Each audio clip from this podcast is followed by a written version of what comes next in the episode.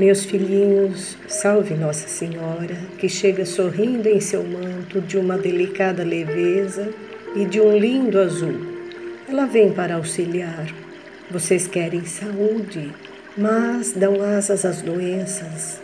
Lembranças amargas substituem as doces recordações que deveriam preponderar. Os momentos difíceis, vividos, alimentam a vontade daqueles que possuem prazer em sofrer.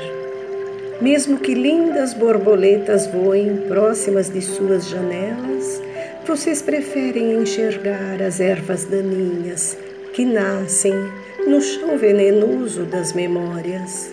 Deus lhes manda hoje o doce néctar, mas vocês preferem o gosto amargo do passado levam a sério as ofensas, dão-lhes guarida, deixam que o seu resultado cresça assustadoramente.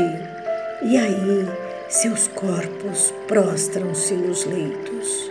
Acordem, levantem. A vida lá fora pede presença. Todo aquele que se faz de vítima e se acha coitadinho acaba por sofrer os efeitos nocivos da autopiedade. Nada então podemos fazer, porque todos os conselhos dados permanecem no esquecimento. Quando conseguirem realmente amar, perdoar, saindo da concha do egoísmo, saberão o que é alegria de viver. Olhem para trás. Muitos não andam, não enxergam, não têm família, mas sorriem para quem lhes estende a mão.